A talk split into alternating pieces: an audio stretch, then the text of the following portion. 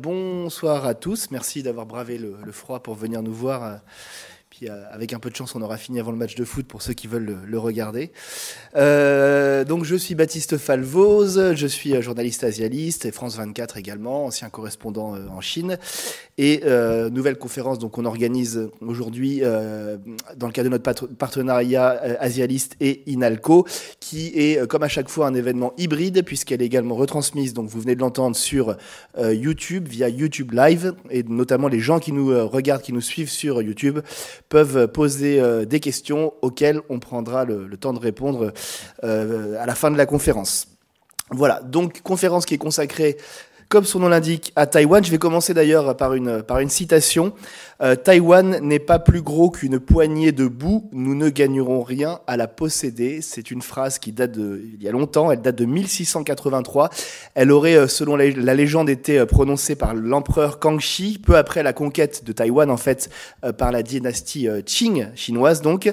Et 340 ans plus tard, le sort de cette île de Taïwan est pourtant donc au cœur des ambitions chinoises et c'est l'un des dossiers les plus brûlants des relations internationales, euh, dossier qui euh, qui s'est accéléré en quelque sorte, qui est revenu euh, de façon frappante sur le demande de la scène à l'été dernier, au mois d'août, lorsque la, la présidente de la Chambre des représentants aux États-Unis, Nancy Pelosi, s'est donc rendue sur cette île de Taïwan. On voit ici une photo. Elle avait rencontré Tsai Ing-wen, la, la, présidente taïwanaise. Une visite vue comme une provocation par Pékin, qui considère Taïwan comme une partie intégrante de son territoire et qui donc euh, a, on l'avait vu, déclenché dans la foulée d'immenses manœuvres militaires euh, près des côtes de Taïwan avec des navires chinois qui se sont euh, parfois approchés à moins de 20 km de ces côtes taïwanaises et des missiles balistiques également tirés par la Chine et qui ont survolé à plusieurs reprises cette île de Taïwan. Depuis, la tension a baissé, même si Pékin, presque, presque de façon hebdomadaire, continue de multiplier les incursions dans les eaux taïwanaises à proximité de Taïwan, avec notamment également des, des avions de chasse euh, qui, euh, qui franchissent cette ligne médiane qui est censée donc séparer euh, la partie taïwanaise de la partie chinoise entre guillemets. Avant de laisser la parole à nos invités, je vous propose donc quelques informations chiffrées que vous voyez ici même sur Taïwan. Donc Taïwan, c'est près de 24 millions d'habitants, île donc qui est séparée par la séparé de la Chine communiste pardon, par le détroit de Taïwan, qu'on appelle parfois le détroit de Formose, le plus proche, euh, on va dire la distance la plus proche entre les deux territoires, c'est de 160 kilomètres. Je vais peut-être faire un point voilà, sur la, la carte qu'on voit ici. Euh, Taïwan fait 36 197 km si l'on inclut donc les, les, petites îles adjacentes ou les îles qui appartiennent donc à Taïwan. C'est à peu près la taille d'une région française.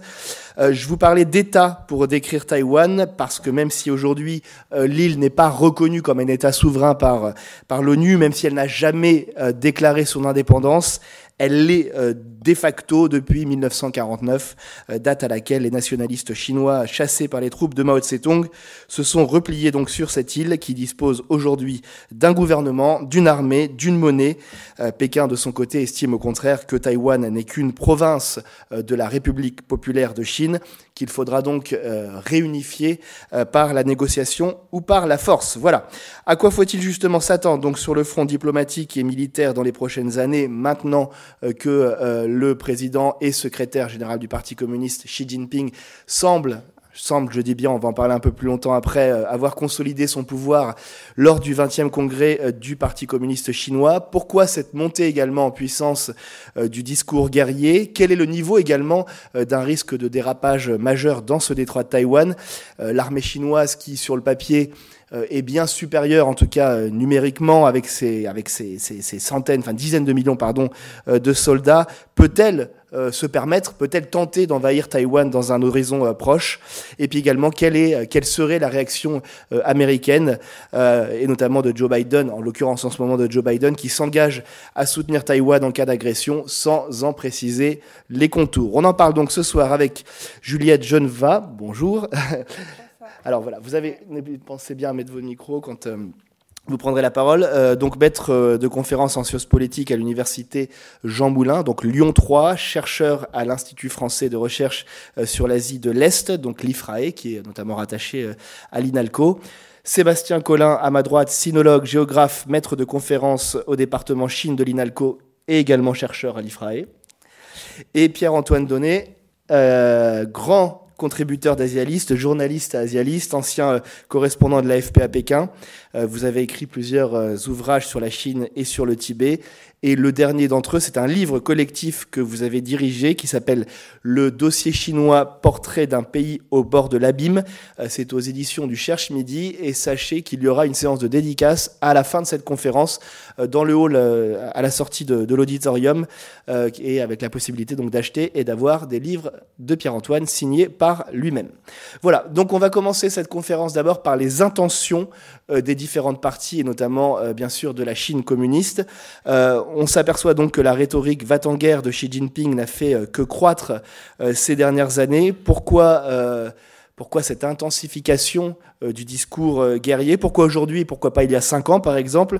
Et puis également, on va peut-être également essayer de retenir un petit peu ou de définir ce qui a pu euh, éventuellement changer ou évoluer avec la composition euh, de euh, la nouvelle commission militaire centrale qu'on voit ici, donc qui a été nommée après ce 20e congrès du Parti communiste qui a eu lieu en octobre dernier. Est-ce que tout cela nous permet d'en savoir un peu plus sur les, les intentions de la Chine dans les 5-10 prochaines années, et puis également quel est le, le, contexte dans lequel ce discours belliqueux s'inscrit?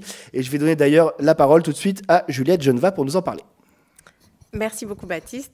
Euh, j'apprécie beaucoup la photo que j'avais pas vue et en fait qui nous met tout de suite euh, dans l'ambiance parce que cette euh, commission militaire centrale qui a été renouvelée il y a quelques semaines n'inclut en fait que des militaires, ce qui n'est pas du tout une règle dans l'histoire de la République. Sauf Xi Jinping en fait. Sauf Xi Jinping, sauf qu'en fait Xi Jinping est aussi le premier en fait dans l'histoire de la République populaire à prendre le titre de de commandant en chef. Même Mao n'avait pas pris ce titre-là. Donc on voit sous Xi Jinping euh, une, oui, une sorte, en tout cas une militarisation de la commission militaire centrale qui peut être, euh, qui peut apparaître comme un pléonasme, mais en fait c'est pas du tout un pléonasme dans l'histoire de la République populaire de Chine. Donc traditionnellement, euh, la, commission militaire centrale euh, parmi ces deux vice-présidents, incluait un civil qui euh, était souvent pressenti comme étant le prochain euh, secrétaire général du Parti communiste. Donc là, on n'a pas du tout ça. et depuis en fait 2017, parce que c'est le, second renouvellement sous Xi Jinping, la commission militaire centrale n'a que sept membres. Donc en 2017, de, Xi Jinping avait déjà réduit la taille de cette commission de 11 à 7 euh, dans son processus de concentration du pouvoir euh, politique en général. Et le renouvellement qu'on voit là, je pense qu'il s'inscrit vraiment dans la continuité de, de la présidence euh, Xi Jinping. Il n'y a en fait rien de véritablement nouveau. Euh, il y a même plutôt une assise très traditionnelle de cette euh, commission militaire centrale où la plupart des membres euh, sont issus de, l'armée, c'est-à-dire des forces terrestres de la de l'armée populaire de libération qui traditionnellement domine cette gigantesque armée qui est la plus grande au monde. Donc malgré l'accent qu'on a mis sur la modernisation de la marine, dont on parlera peut-être plus tard, en fait, la plupart des membres de la commission militaire centrale sont euh, issus des forces terrestres. Il n'y en a que deux qui ne sont pas. Et surtout, euh, il y a une forte proportion d'officiers politiques. Donc, l'armée chinoise comprend une structure politique de commissaires politiques, de comités du parti et de comment on appelle ça, des inspecteurs de la discipline. Et ici, ils sont très bien représentés. Donc en fait, on a vraiment un... Disons que moi, je ne vois pas cette nouvelle commission militaire centrale comme un conseil de guerre pour envahir Taïwan. Euh, c'est plutôt euh, dans la droite ligne de ce que Xi Jinping fait depuis 5-10 ans, c'est-à-dire qu'il veut moderniser euh, l'armée populaire de libération. Il a besoin de fidèles pour le faire et il, assoit vraiment son autorité sur les forces traditionnelles de l'armée populaire de libération, c'est-à-dire les forces terrestres, les commissaires politiques. Il veut garder un contrôle euh, serré sur ce qui se passe. Et en même temps, il a choisi des gens très compétents qui ont euh, une expérience dans les restructurations récentes de, l'armée chinoise, c'est-à-dire depuis cinq ans, parce qu'une grande euh, réforme est en cours depuis 2016. Et donc, des gens comme He Weidong, qui a fait son entrée cette année, a eu une expérience dans la restructuration des régions militaires en, en théâtre de commandement dans les zones les plus sensibles, donc la zone ouest et, la zone est. est oui, je crois. Ouais. Mais les deux, en fait, je pense, ouais, qui sont les zones les plus chaudes. Euh, parce que Taïwan, Taïwan n'est malheureusement pas le seul, euh, le, disons le seul lieu stratégique pour, euh, la, pour, pour la stratégie militaire de la Chine. En fait, aujourd'hui, je ne sais pas si vous avez vu, il y a eu des nouveaux, un nouvel accrochage entre les forces militaires chinoises et les forces militaires indiennes qui ne s'était pas passé depuis deux ans. Donc, la Chine, malgré son focus évident sur la mer de Chine du Sud, euh, reste une puissance continentale. Elle a besoin de, forces terrestres euh, très ancrées dans le territoire. Et donc la nouvelle commission militaire centrale qu'on voit aujourd'hui, elle, est tout à fait dans cette dynamique-là, très traditionnelle en, Chine, où le parti, euh, le parti est en proximité très forte avec l'armée. Maintenant, pourquoi est-ce qu'on se pose aujourd'hui la question de Taïwan? Euh, Plus qu'il y a cinq ans, je pense que, ou six ans, moi je dirais. Euh, c'est parce qu'on est dans une dynamique aussi d'opposition politique. Euh, la présidente actuelle de Taïwan, Tsai Ing-wen, a été élue en 2016. Et en fait, dès son élection, Xi Jinping a en fait rompu les canaux diplomatiques euh, traditionnels qui liaient la République populaire de Chine avec euh, la République de Chine à Taïwan. Donc, donc l'idée, en fait, comment est-ce qu'on peut comprendre euh, cette rupture C'est que clairement, c'est nouveau pour personne, Xi Jinping est dans une logique autoritaire où il refuse toute alternance politique. On l'a vu avec Hong Kong. Et quand le DPP est arrivé au pouvoir avec Tsai Ing-wen, il a carrément refusé tout contact qui, en fait, assurait euh, la paix entre les deux territoires. Donc là, euh, Tsai Ing-wen, malgré une, des, élections locales qui n'ont pas, euh, qui n'ont pas assuré l'assise de son parti, reste extrêmement populaire en République de Chine. Euh, elle n'a pas voulu explicitement approuver ce qu'on appelle le statut de, pardon, le consensus de 1992, c'est-à-dire qu'elle se place en rupture vis-à-vis du consensus qui a été établi entre les dirigeants taïwanais et les dirigeants chinois depuis euh, les années 90, c'est-à-dire en fait depuis que Taïwan est une démocratie. Donc, sans du tout euh, adopter une rhétorique séparatiste, disons, de, rupture euh, indépendantiste, Tsai Ing-wen incarne la démocratie assumée à, Taïwan. Et c'est véritablement ça que Jinping refuse, euh, c'est avec ce phénomène-là que Xi Jinping refuse de, transiger, de dialoguer. Donc en fait, je pense que la rhétorique va en guerre de Xi Jinping, elle est vraiment dans une confrontation des régimes, dans un refus de ce qui s'était bien passé jusque-là avec un fort Kuomintang euh, au pouvoir à Taïwan. Et d'ailleurs, il est vraiment intéressant en ce sens de se rappeler qu'en 2015, il avait euh, mis en scène une euh, parade militaire où des vétérans de l'armée populaire de libération avaient défilé avec des vétérans du Kuomintang. Euh, et donc, il avait vraiment mis en scène l'unité des, deux, des, deux forces armées qui s'étaient opposées pendant la guerre civile. Et évidemment, Tsai Ing-wen est en rupture avec ça. Donc, je pense que c'est disons, la réélection de Tsai Ing-wen, le, le, quand même, on peut dire, le tournant réactionnaire de Xi Jinping qui fait que Taïwan est devenu euh, un point politique inacceptable, en fait, pour Xi Jinping. Euh, je voudrais qu'on parle euh, d'éventuelles préparations à un conflit, si, si tant est qu'il y en ait un jour. avoir, faire la guerre, ça demande d'avoir le soutien de ses opinions publiques. Est-ce que c'est le cas également dans une Sébastien Collin, dans, une, dans un pays, on va dire, au minima, minima autoritaire comme la Chine, est-ce qu'on se soucie de l'opinion publique euh, qui peut s'opposer à une guerre? Bien. Est-ce que, est qu'avant de répondre à cette question, je peux euh, euh, rebondir, un petit peu sur ce que, sur ce que mentionnait Juliette, et, dont je partage bien évidemment l'avis. Je dirais que cette question de, récupération, de récupérer Taïwan comme vous le savez, c'est un objectif majeur depuis la promulgation de la République populaire de Chine. et, et c'est en soi un objectif euh, euh, historique. Et euh, je dirais que c'est pour le Parti communiste chinois, au-delà de, la personnalité de Xi Jinping et, de son influence aussi sur la marge des choses, que c'est pour le Parti communiste chinois, finalement, Taïwan, une victoire inachevée, en fait. C'est une guerre civile qui n'a pas pris fin, puisque le Kuomintang s'est réfugié à Taïwan et a fondé, de fait, un État qui, quand bien même il n'est pas un État euh, reconnu sur la scène internationale, fonctionne, comme vous l'avez dit en introduction, euh, avec son système. Et s'ajoute à cela euh, l'obsession de l'unité territoriale du Parti communiste chinois. Donc ça, c'est une évolution peut-être un peu plus récente. On a vu cette, cette volonté de l'unité a toujours été là. la volonté de, de, de maintenir l'intégrité territoriale du pays avec euh, les, intégrations du Xinjiang et du Tibet hein, dès, les années, euh, dès les années 1950.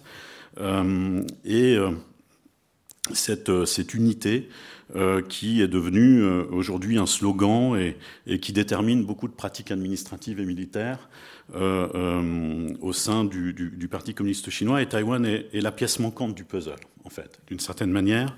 Euh, et donc ça, c'est important, je crois, à prendre en ligne de compte, euh, qui met en évidence aussi cette inflexibilité et cet objectif euh, véritablement ancré. Ensuite, il faut prendre en considération aussi que la politique chinoise vis-à-vis de Taïwan a, oscillé. On a eu des périodes de crise, on a eu des périodes de dialogue, des crises dans les années 50, 1954, 1955, 1958, Période de dialogue en 1980, au moment où la Chine veut euh, lancer sa politique de réforme et d'ouverture. On a quand même euh, un dialogue qui se met en place, certes timide. Nouvelle crise dans les années, euh, milieu des années 90, en 95-96. Et puis période de coopération avec Ma Ying-jeou entre 2008 et 2016. Et donc c'est là où on voit que l'élection de Tsai Ing-wen en, en, 2016 pour, son, pour ce premier mandat a effectivement eu un impact dans la mesure où euh, les autorités chinoises se sont rendues compte euh, qu'elles avaient perdu leur principal interlocuteur euh, dans le dialogue avec Taïwan, à savoir Ma Ying-jeou et le Kuomintang, puisque finalement ces, ces deux mandats du Kuomintang avec Ma Ying-jeou entre 2008 et 2016 ne sont pas arrivés à leurs objectifs, qui était celui d'essayer d'œuvrer à l'unification pacifique par le biais des échanges économiques, par le biais du contact avec les populations. Et en fait, ce qui s'est passé, c'est qu'une partie de la jeunesse taïwanaise s'était opposée à un certain nombre de, mesures prises par les autorités du Kuomintang, et cela a euh, amené une défaite euh, électorale en 2016, euh, j'allais dire jamais vue en fait. et je pense qu'à partir de ce moment-là, on a des autorités communistes en Chine qui effectivement réalisent finalement, si on ajoute à cela les questions de Hong Kong et du Xinjiang, qu'il n'y a pas d'autre issue peut-être qu'une récupération de Taïwan euh, par la force. Euh, le fait aussi que la Chine euh, est aujourd'hui une puissance économique et militaire qui compte et, sa politique étrangère décomplexée joue également aussi vers cette, évolution et bien évidemment le rapport avec les États-Unis, mais sur lequel on reviendra sans doute ultérieurement. Alors pour ce qui est des opinions publiques, dans le cas de la Chine, bien évidemment, il est difficile de savoir véritablement ce que pensent les Chinois. Euh, d'une manière générale. Euh, il n'y a, pas de, a pas de sondage et pas de possibilité aussi de s'exprimer pour les euh, populations chinoises sur cette question. Taïwan est une province rebelle. c'est une province à récupérer, c'est dans tous les esprits. la société chinoise, les Chinois l'apprennent dès la maternelle, dès l'école primaire. Donc il y a l'éducation, l'école, les discours officiels qui martèlent de manière régulière euh, euh, cette situation euh, de Taïwan et cette nécessité qu'il y a d'œuvrer à l'unification. il y a le fait que tous les conflits de souveraineté qui touchent la Chine ne sont pas abordés véritablement par les Chinois eux-mêmes. La marge de manœuvre pour discuter de ces questions est très limitée, ce qui fait que vous avez, lorsque vous regardez les réseaux sociaux notamment, euh, une, surreprésentation en fait des discours nationalistes, parce qu'il n'y a, que ceux-ci qui s'expriment euh, sur ces questions de conflits euh, territoriaux. Et donc on a euh, effectivement des discours nationalistes très forts. Il y a des influenceurs nationalistes sur différents réseaux sociaux, euh, WeChat notamment. Les institutions du PCC sont très euh, actives sur les réseaux sociaux. La Ligue Jeunesse Communiste, par exemple, vous avez des think tanks nationalistes qui ne cessent de publier effectivement des, des, posts et des, propos très nationalistes et va en guerre. je donnerai quelques exemples. lorsque Pelosi euh, s'apprêtait à, visiter Taïwan, il y avait des posts sur les réseaux sociaux euh, de euh, très nationalistes et, vraiment belliqueux qui conseillaient l'armée populaire de libération de, détruire l'avion de Pelosi avant qu'il atterrisse à l'aéroport de, de, Taïwan. Donc on a ce type de propos-là. vous avez aussi les médias officiels, bien évidemment, télévision, en particulier avec euh, des émissions euh, euh, stratégiques militaires très nombreuses et un certain nombre d'experts chinois qui, ou des membres même de, parfois de l'armée populaire de libération qui, s'expriment. Et donc il y, a, tout un contexte qui finalement rend des, esprits contraire ou, critique vis-à-vis de cette euh, position chinoise euh, euh, impossible, parce que tout va dans le sens d'une glorification de l'armée populaire de libération.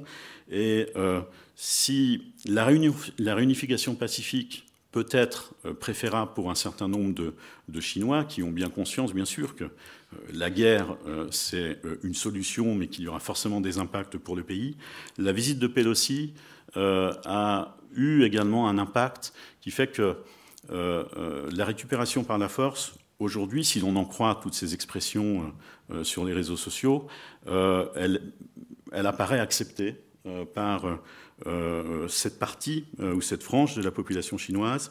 et il y a cette idée que la réunification par la force n'aurait pas un coût finalement si important pour la Chine, que l'armée populaire de libération est prête, et toutes les manœuvres militaires du mois d'août 2022 euh, sont allés dans ce sens, en fait. Il y a, eu euh, des manœuvres militaires qui, euh, si on les compare avec celles de 96, mettaient bien en évidence la progression rapide de l'armée populaire de libération, les capacités qu'elle avait aujourd'hui éventuellement à, établir un blocus autour de Taïwan, et ça a suscité, je crois, à, diffuser un message de confiance vis-à-vis -vis de la population en disant regardez, on est fort, on est prêt et on pourrait euh, va dire Taïwan par la force. Euh, et donc là, pour le coup, euh, bien évidemment,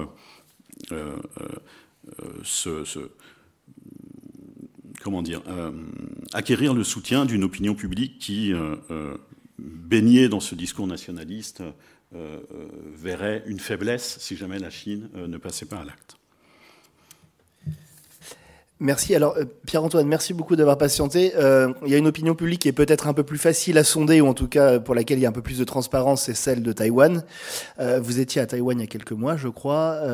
Qu'est-ce que vous en avez retenu, vous? Quel est le degré de préparation? Alors, autre que militaire, même si on va parler du militaire après, mais d'un point de vue déjà psychologique, est-ce que la population taïwanaise aujourd'hui s'est faite à l'idée d'un éventuel conflit et quelle est, euh, quelle est, quelle est sa position face à cet éventuel conflit? Alors, euh, avant de répondre à votre question, je voudrais juste rajouter, si je puis me permettre, quelques éléments de contexte à, ce qu'ont dit Juliette et Sébastien, d'ailleurs, des propos auxquels j'adhère totalement, mais si, si, on regarde ce qu'on appelle la marche de l'histoire et euh, entre la Chine, Taïwan, les États-Unis et ces autres pays euh, euh, qui lui font face, il y a eu une, sorte de gradation où la direction chinoise a pensé que le moment viendra où on pourra, entre guillemets, récupérer Taïwan.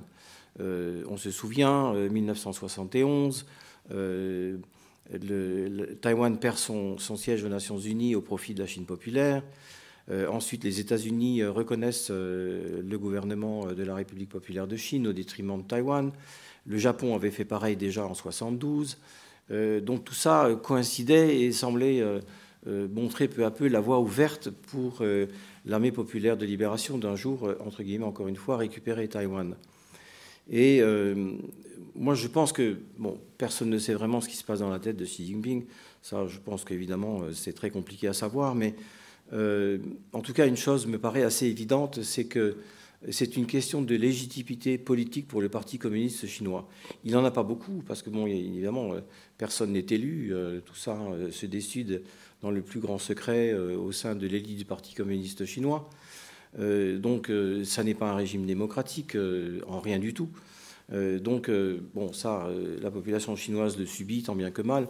On a vu quand même assez récemment qu'il y a eu une poussée de fièvre qui a quand même révélé que malgré toute cette propagande qui se déverse sur les esprits chinois, il y a quand même malgré tout un esprit de révolte euh, qui aujourd'hui refait surface, notamment chez les jeunes, et ce qui est assez surprenant.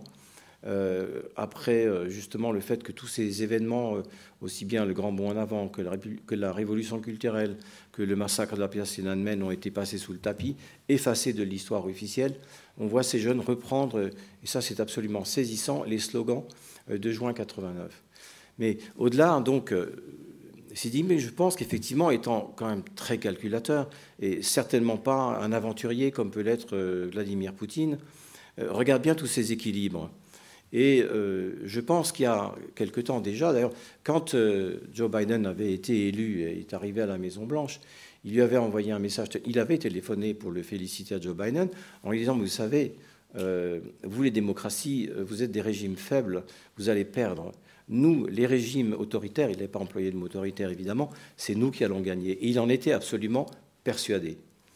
Euh, et ensuite, on a vu ses propos euh, quand euh, Vladimir Poutine est arrivé à, Pékin début février. je ne dirais pas qu'ils sont tombés dans les bras, mais presque. En fait, ils, ont fait des déclarations exubérantes qui quand même ont marqué les esprits dans certains pays occidentaux, où on se demandait vraiment jusqu'où allait aller l'alliance entre la Chine et la Russie. Et c'est vrai que sur le plan euh, géopolitique et militaire, euh, la donne pouvait être considérablement changée. Alors on parlera plus tard de euh, la guerre en Ukraine et les leçons que peuvent en tirer les uns et les autres.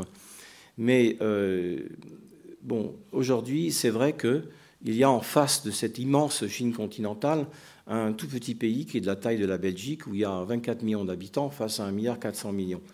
On peut penser que le jeu est complètement inégal, mais euh, Taïwan, c'est vrai, c'est une véritable démocratie. Euh, elle en a tous les éléments une justice indépendante, euh, une presse absolument libre, le multipartisme et tout, ça. Et donc, pour Xi Jinping, et je pense, pense bien sûr pour une bonne partie de l'élite du Parti communiste chinois, c'est un défi absolument intolérable. En phase 2, qu'il est nargue.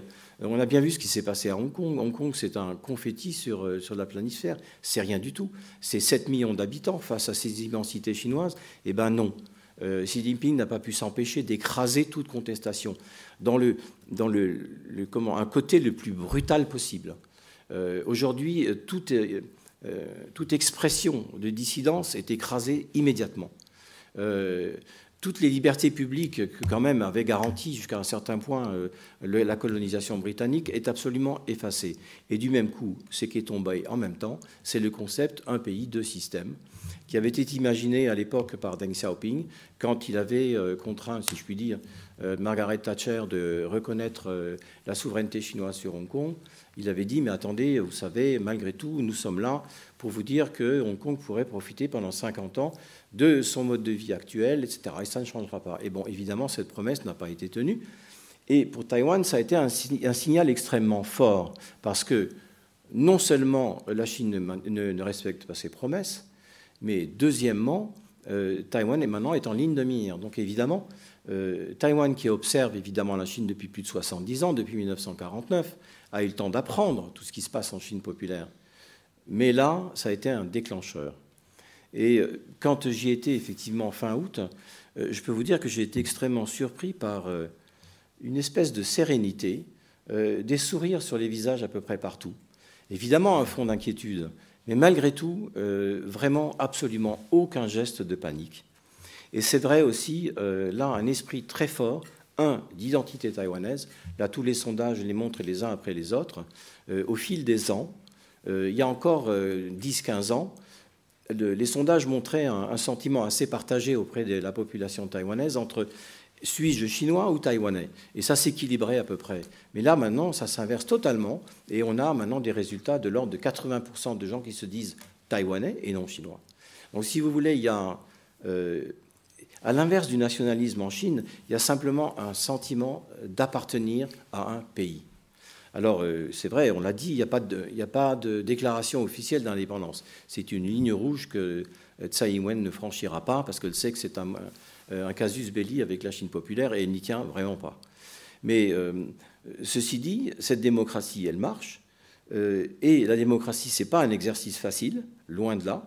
C'est bien sûr, à mon sens, le moins mauvais des, systèmes, mais il n'est pas parfait. Il y a beaucoup de faiblesses dans la démocratie, et surtout le débat. Et donc à Taïwan, le débat est continuel. Et il reste quand même un certain nombre d'habitants de Taïwan, soit des Waishangzhen, c'est-à-dire ceux qui sont arrivés avec euh, Chiang Kai-shek en 1949, soit des natifs, des Bentigen, qui pensent que malgré tout, il faut trouver un accord avec la Chine populaire. Alors, réunification, non, parce que vraiment, ça, c'est un repoussoir absolu aujourd'hui mais trouver un espèce de modus vivendi qui puisse durer.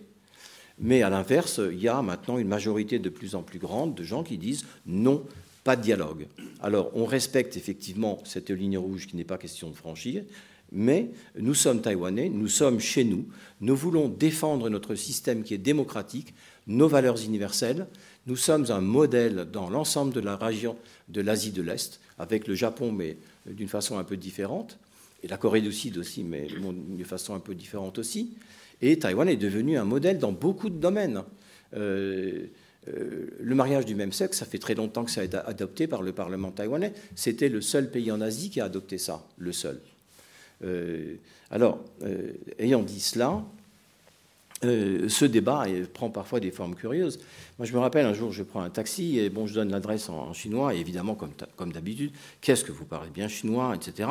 Et Avez-vous été sur le continent? J'ai dit oui, bien sûr, euh, monsieur, bien sûr. Et alors, qu'est-ce que vous en pensez? Ben, Je dis écoutez, euh, c'est très simple, c'est un régime totalitaire où, les libertés publiques n'existent que très très peu. Et, vous, alors, vous, monsieur le chauffeur de taxi, qu'est-ce que vous en pensez? Ah ben moi, je n'ai aucune confiance dans le gouvernement de, de Tsai Ing-wen. Aucune. Alors je lui dis, mais écoutez, vous êtes jeune, allez, là-bas voir sur place ce qui se passe, comme ça vous pourrez vous faire une idée. Non, non, non, je n'irai pas, je suis très bien ici, mais je refuse ce gouvernement. C'est pour vous dire que malgré le fait que c'est une société de plus en plus soudée, il reste quand même des expressions de méfiance.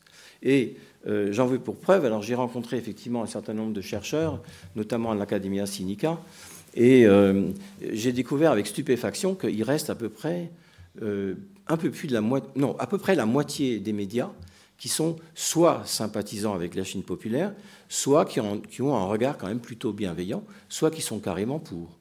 Alors, euh, il y a euh, les fake news. Là, bon, pour le régime de Tsai Ing-wen, évidemment, c'est une obligation de lutter contre et de chaque fois réagir pour essayer de rétablir la vérité. c'est parfois difficile de dire ce que c'est que la vérité parce que les soupçons, les remises en cause, euh, tout ça, ça, germe, et surtout euh, chez les jeunes Taïwanais qui connaissent aujourd'hui beaucoup de liberté, mais qui en voudraient d'autres qui ne sont pas celles de ce, que, leur offre le gouvernement de Taïwan aujourd'hui. Euh, et bon, certains de ces médias sont financés évidemment par, par le biais de sociétés écrans, directement par la Chine populaire, pour répandre non seulement des fausses rumeurs qu'on peut combattre, mais aussi un discours insidieux pour semer le doute de la façon dont ils sont gouvernés. Et ça, c'est plus dur parce que ce sont des opinions. Et quand on affiche des opinions dans un journal, il est difficile de lutter contre. Il n'y a pas, on ne franchit pas la ligne rouge de ce qui est légal et de ce qui est illégal. Mais bon, tout ça pour vous dire que là, là aussi, euh, tous les sondages le montrent. Euh, s'il y avait un, conflit euh, armé chaud avec le continent chinois, je peux, ça c'est une, une évidence. Euh, il y aurait une immense majorité d'habitants de, de, Taïwan qui euh, euh, rejoindraient les rangs de l'armée d'une façon ou d'une autre et qui voudront absolument défendre leur pays. J'ai même un chiffre, Pierre-Antoine. vous parliez de, l'Academia Sinica, l'Institut de sociologie donc de l'Academia Sinica, qui est un peu l'équivalent d'un institut de sondage important français, on va dire, affirme que 73% des Taïwanais se disent prêts à défendre leur pays. C'est la phrase telle qu'elle a été énoncée dans le sondage. Effectivement, ça correspond à ce que vous disiez. Voilà. Mais donc, écoutez, moi, je, pense que j'ai à peu près dit ce que je voulais dire dans cette euh, première partie, mais euh, en tout cas, j'ai été frappé. Moi, j'ai étudié le chinois en partie à Taïwan dans les années 80. Euh, j'y ai séjourné un an, ensuite j'y suis retourné plusieurs fois. Mais entre-temps, j'ai été aussi en Chine populaire pour l'agence France-Presse pendant un certain nombre d'années. Et Taïwan a à la fois pas beaucoup changé, mais aussi énormément changé dans les mentalités. C'est un musée vivant de ce qu'était la Chine ancienne et de ce qu'elle est aujourd'hui, alors qu'en Chine populaire, on détruit tout. Ça, je pense que vous avez bien vu. mais en même temps, c'est une société libre et qui donc, de ce fait, est innovante. Et pour moi, l'innovation, c'est le fond du problème. Taïwan aussi, c'est l'expression vivante, c'est le démenti le plus cinglant de ceux qui, en Occident, ont dit, et certains disent toujours, que la démocratie n'est pas faite pour le peuple chinois. C'est absolument faux, et Taïwan le montre tous les jours.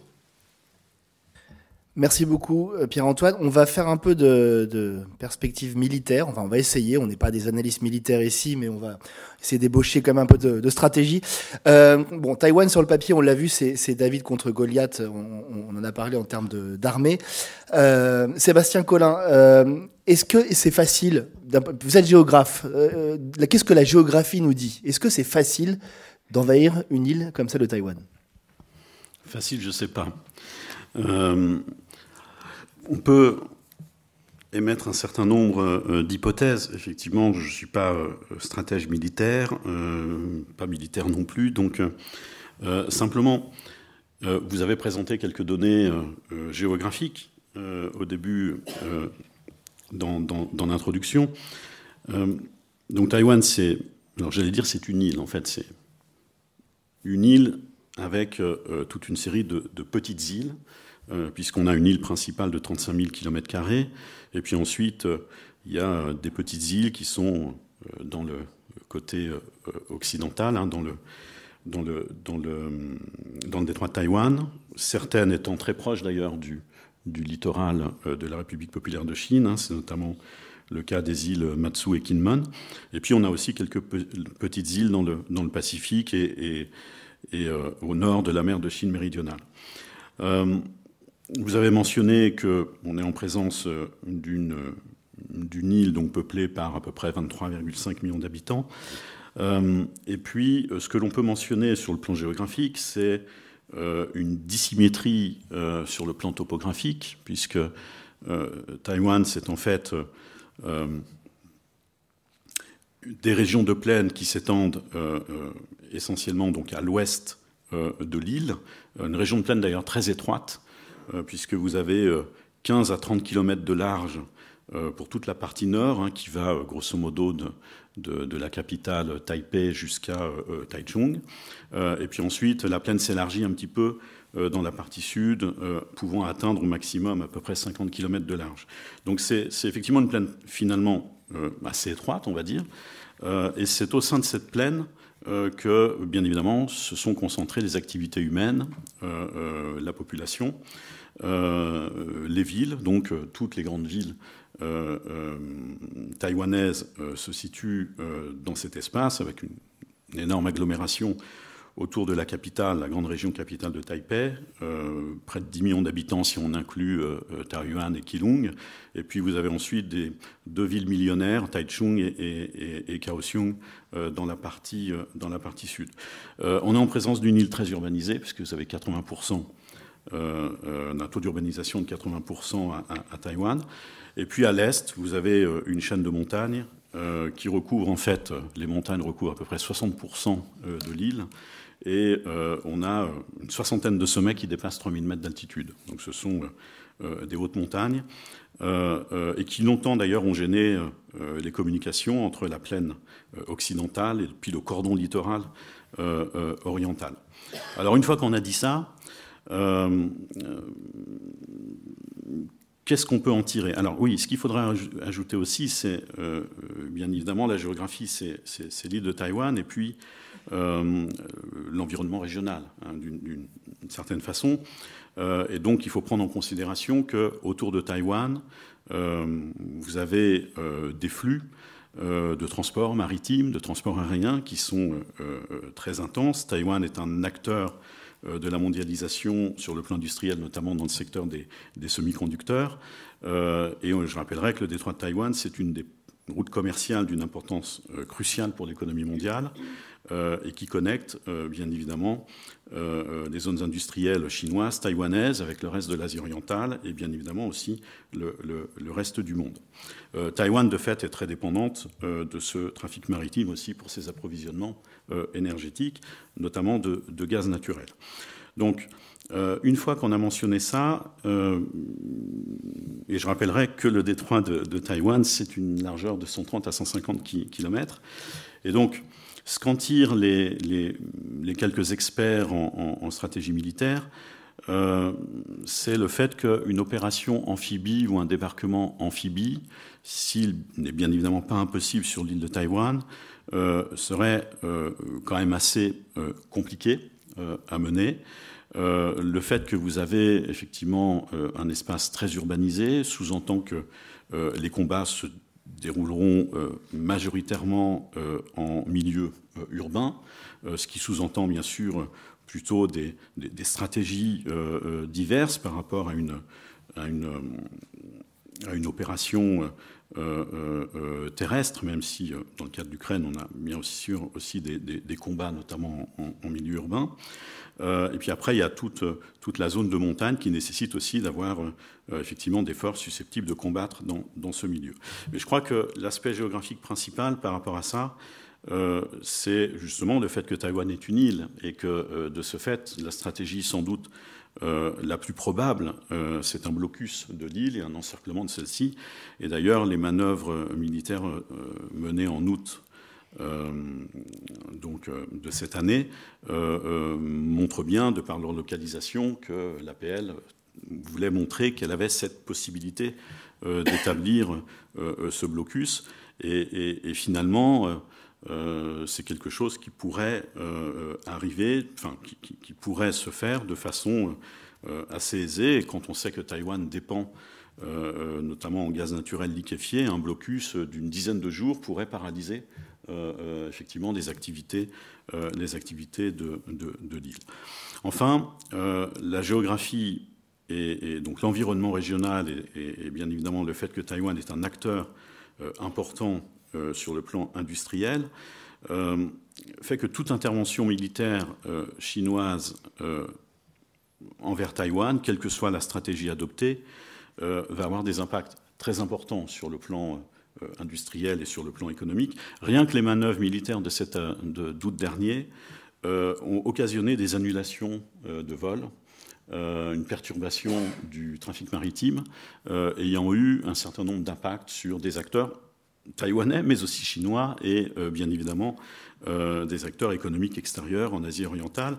Et donc, cette intervention militaire, je crois, si elle arrivait, aurait euh, sans doute beaucoup plus d'impact sur le plan industriel que ce que euh, l'on connaît depuis février avec euh, l'opération russe en Ukraine.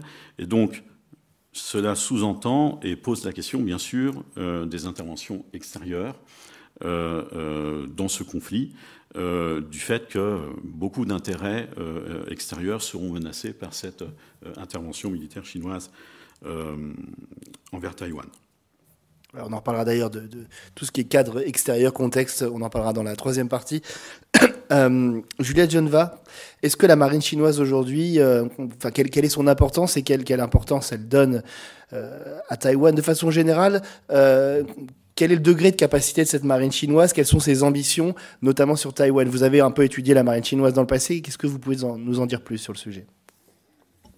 Alors, la marine chinoise, c'est la plus importante au monde aujourd'hui. Elle dépasse en capacité euh, celle des États-Unis.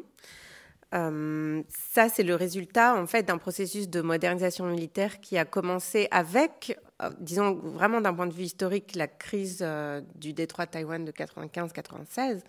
C'est à ce moment-là que les Américains ayant déployé leurs porte-avions, etc., dans, autour de Taïwan, la Chine populaire a réalisé qu'elle était tout à fait incapable de rivaliser. Et c'est vraiment à cette date que le budget de la défense euh, chinoise s'est mis à croître euh, de manière euh, assez exponentielle pendant une quinzaine d'années, depuis la fin des années 90. Donc en fait, quand, quand Xi Jinping a pris le pouvoir en 2012, il, était est arrivé au moment d'un aboutissement d'un premier processus de modernisation accélérée de l'armée chinoise, qu'il a, qu'il a voulu développer avec sa réforme qui a commencé en 2016. Mais en fait, le, vraiment le rôle fondamental de l'armée, pardon, de la marine chinoise dans l'armée et dans la stratégie militaire de la Chine, il, date surtout de, de 2008-2012, quand, la Chine a commencé à militariser la mer de Chine du Sud.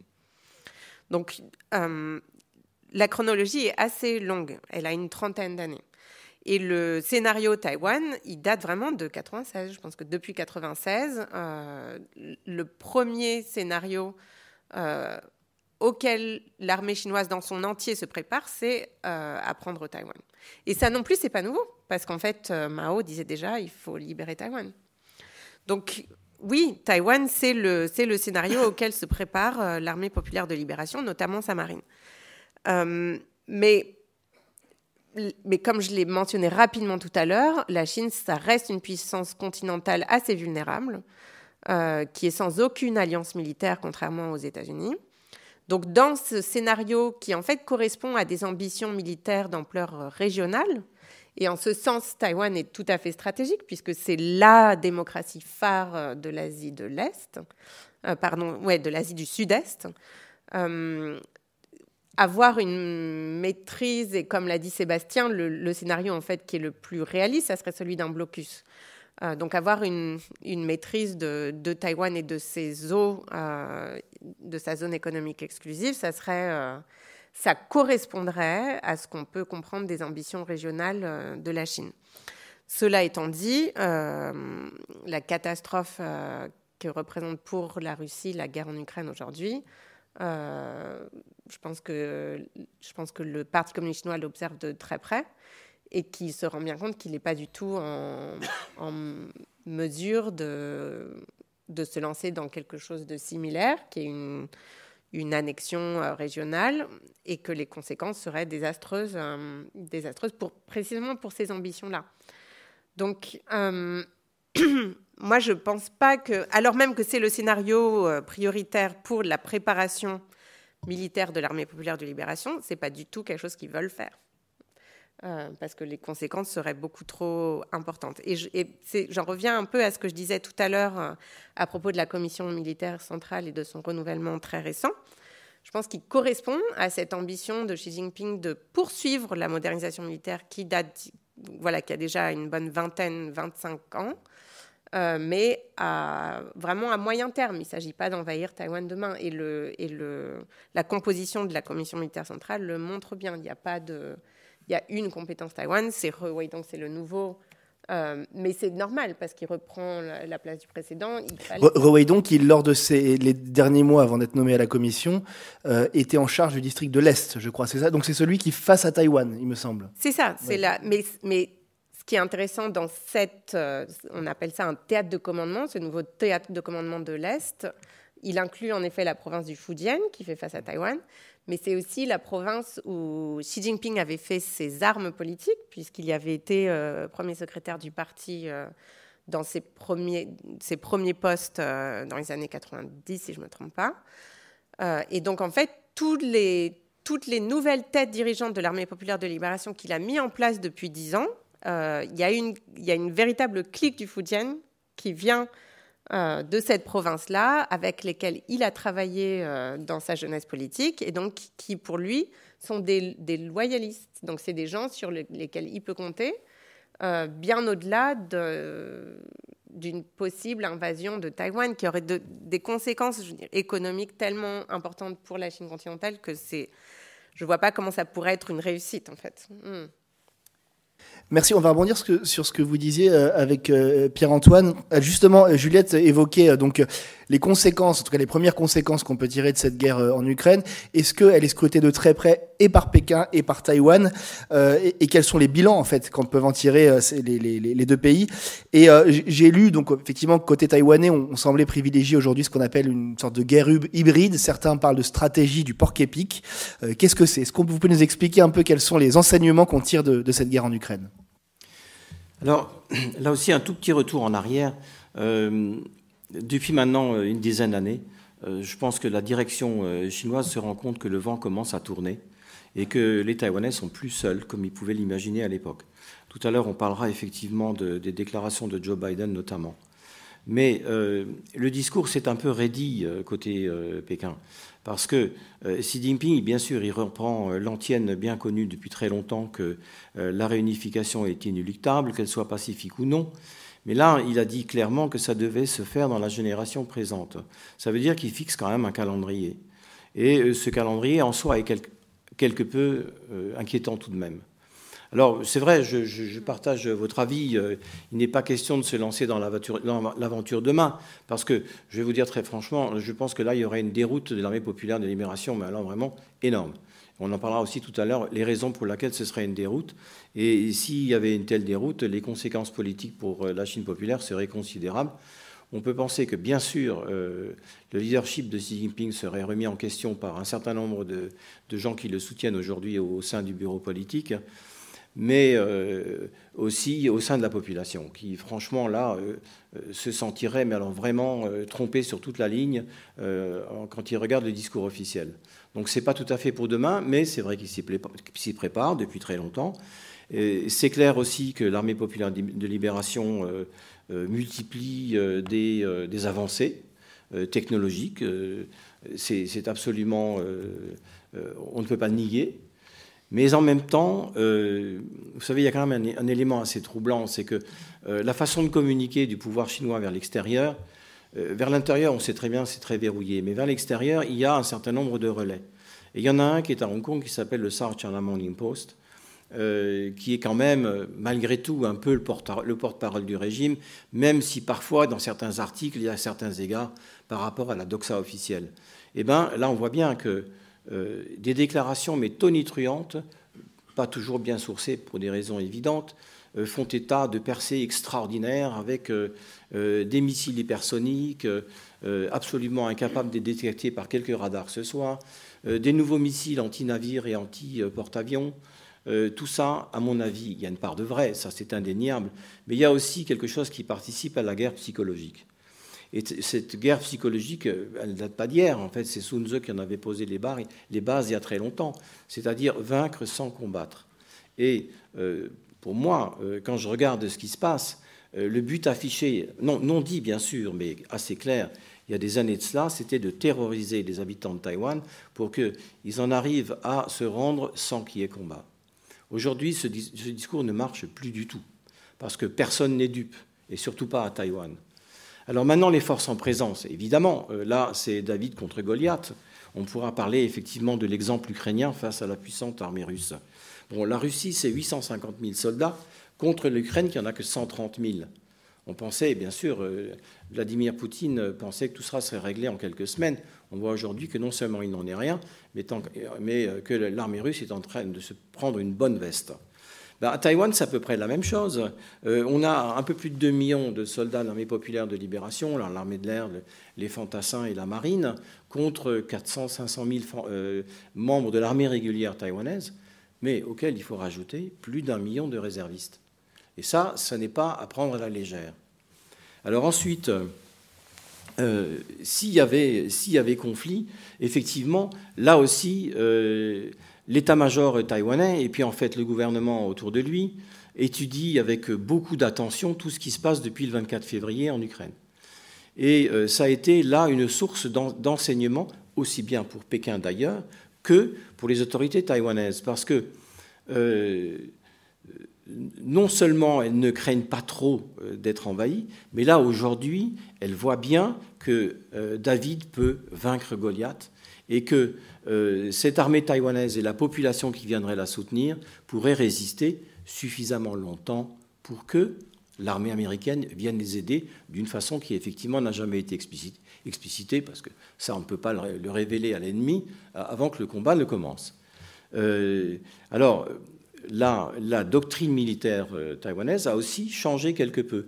Quand j'étais à Taïwan, j'ai rencontré deux ou trois experts euh, des, cercles de, réflexion sur, le domaine militaire euh, euh, qui, expliquent. Alors là aussi, il y a une partie publique et une partie qui n'est pas publique.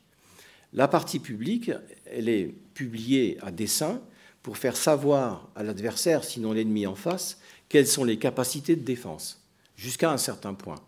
Et par exemple, euh, l'un des responsables que j'ai, rencontré m'a dit ce que je savais déjà, ce qui avait déjà été publié, qu'aujourd'hui, euh, l'armée taïwanaise euh, dispose d'un nouveau missile de croisière de moyenne et longue portée. Et c'est le premier, il a été en fait mis au point avec la recherche et le développement de l'armée taïwanaise depuis une vingtaine d'années. Ça a pris beaucoup de temps, bien sûr, avec l'aide américaine. Là, c'est un domaine où on parle peu, vous le comprendrez.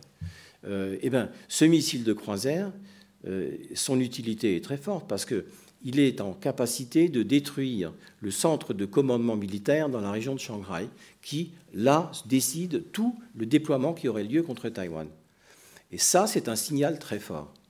Euh, ensuite, bon, les signaux, il y en a beaucoup pour euh, montrer que la leçon de l'Ukraine a été apprise, qu'on en a tiré les conséquences, et qu'aujourd'hui, alors, les scénarios de l'invasion de Taïwan, on, les connaît à peu près.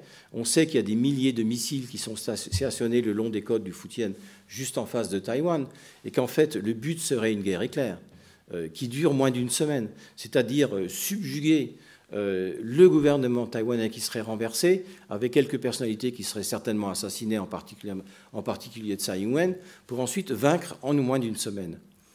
il y a aussi, bien sûr, la priorité première de euh, détruire les aéroports militaires, détruire les radars pour euh, que l'invasion ne soit pas euh, identifiée correctement, pour ensuite tenter un débarquement amphibie. Mais là aussi, regardons un peu l'histoire. En 62, il y a eu une guerre entre la Chine et l'Inde. Elle ne s'est pas passée exactement comme les Chinois le pensaient, parce que la résistance du côté indien était beaucoup plus forte que celle qu'ils imaginaient. Ensuite, en 1979, il y a eu un conflit entre la Chine et le Vietnam. Pékin pensait donner une leçon aux Vietnamiens. Mais là aussi, euh, on ne peut pas parler de déroute chinoise, mais euh, les objectifs n'ont pas été remplis. Donc ça aussi, euh, côté Pékin, on le sait. Et là, vous avez parlé à juste titre de la nouvelle composition de la commission militaire centrale. Moi, ce que j'en retiens, c'est qu'il y a un certain nombre de personnes assez jeunes et qui donc, à mon avis, hein, n'ont pas vraiment d'expérience du combat sur le terrain donc, euh, et qui sont, comme vous l'avez dit, plutôt des politiques et non des vrais militaires euh, qui euh, stratègent, qui mettent en place une offensive, quelle qu'elle soit. Alors pour revenir maintenant alors, aux méthodes de défense, sans parler de l'intervention éventuelle des Américains, vous parliez effectivement de cette théorie du porc épic. Ben, c'est très simple, en fait. Il y a cet animal qui, qui, ressemble, je sais pas, à un hérisson, à un hamster, mais qui est un peu plus gros, et puis quand il est attaqué par un prédateur, sort ses épines qui se dressent ce qui fait que ce prédateur, même s'il est infiniment plus puissant, se fait très mal et finit par renoncer. Donc c'est ça la théorie de la défense du porc épic. Elle date pas tout à fait d'hier, ça fait déjà une bonne décennie qu'on en parle à Taïwan, mais euh, ce qui se passe en Ukraine a accéléré cette réflexion, c'est-à-dire une guerre hybride, euh, sachant que un combat qui paraît assez inégal, l'intérêt côté Taïwan, c'est d'infliger le maximum de pertes humaines et matérielles à l'ennemi pour que ça constitue un coût insupportable par l'attaquant. Donc alors il y a plusieurs couches. Euh, euh, il y a la première couche qui serait euh, quand les bateaux commencent à, après les premières salles de missiles, dont un certain nombre seront anéantis, parce que la Taïwan possède quand même un certain nombre de missiles de défense antiaérienne, notamment des patriotes américains, avec d'autres encore. Donc un certain nombre de ces missiles rateront leur cible, ça c'est une certitude. Mais admettons qu'une partie des pistes soit détruite, que les avions euh, militaires taïwanais ne puissent pas décoller. Il y aurait donc bien sûr l'avancée de ces bateaux qui viendraient pour préparer un, débarquement amphibie sur les côtes de Taïwan, qui serait d'ailleurs difficile. Et comme, comme, comme vous l'avez dit tout à l'heure, Sébastien, c'est une zone très montagneuse aussi. Donc c'est assez compliqué de euh, préparer une offensive terrestre générale pour remonter ensuite vers Taipei. Et eh ben donc la, première, euh, le premier objectif, ce serait d'infliger des pertes à ces différents navires euh, chinois. Alors là aussi, je voudrais dire, c'est vrai que par le nombre, c'est écrasant. si mes, si mes, informations sont correctes, la marine d'armée populaire de libération, c'est à peu près 450 bateaux, navires. pour certains, c'est vrai, vrai, relativement sophistiqué, mais pour d'autres, non. Euh, sur le plan des, porte-avions, par exemple, il y en a trois, dont deux qui sont maintenant euh, à peu près euh, mis en service, et un troisième qui est en cours de test. Mais on est très loin des 11 porte-avions américains, bientôt un douzième, qui, eux, sont à propulsion nucléaire, et qui ont des rampes de lancement magnétiques qui sont infiniment plus efficaces que les porte-avions chinois. Donc, même s'il y a le nombre, pour moi, le nombre bien sûr compte, mais ce qui est le plus important, c'est le plan technologique, c'est l'avancée technologique de ces armes et notamment de ces bateaux militaires. Alors, cette première salve taïwanaise, elle viserait bien sûr ces, bateaux pour en détruire le, maximum possible. Et puis ensuite viendrait la deuxième couche de cette défense porc et pique, qui, qui serait donc d'infliger des pertes militaires à l'intérieur du continent chinois. Tout ça dans un but précis, c'est de tenir au moins une semaine.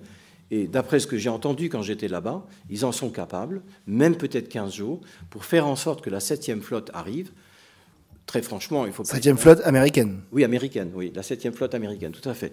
Ne soyons pas naïfs, on peut difficilement imaginer des GI débarquer par centaines de milliers sur le sol taïwanais. Ça, il ne faut pas rêver. Mais par contre, euh, un soutien logistique, ça c'est sûr.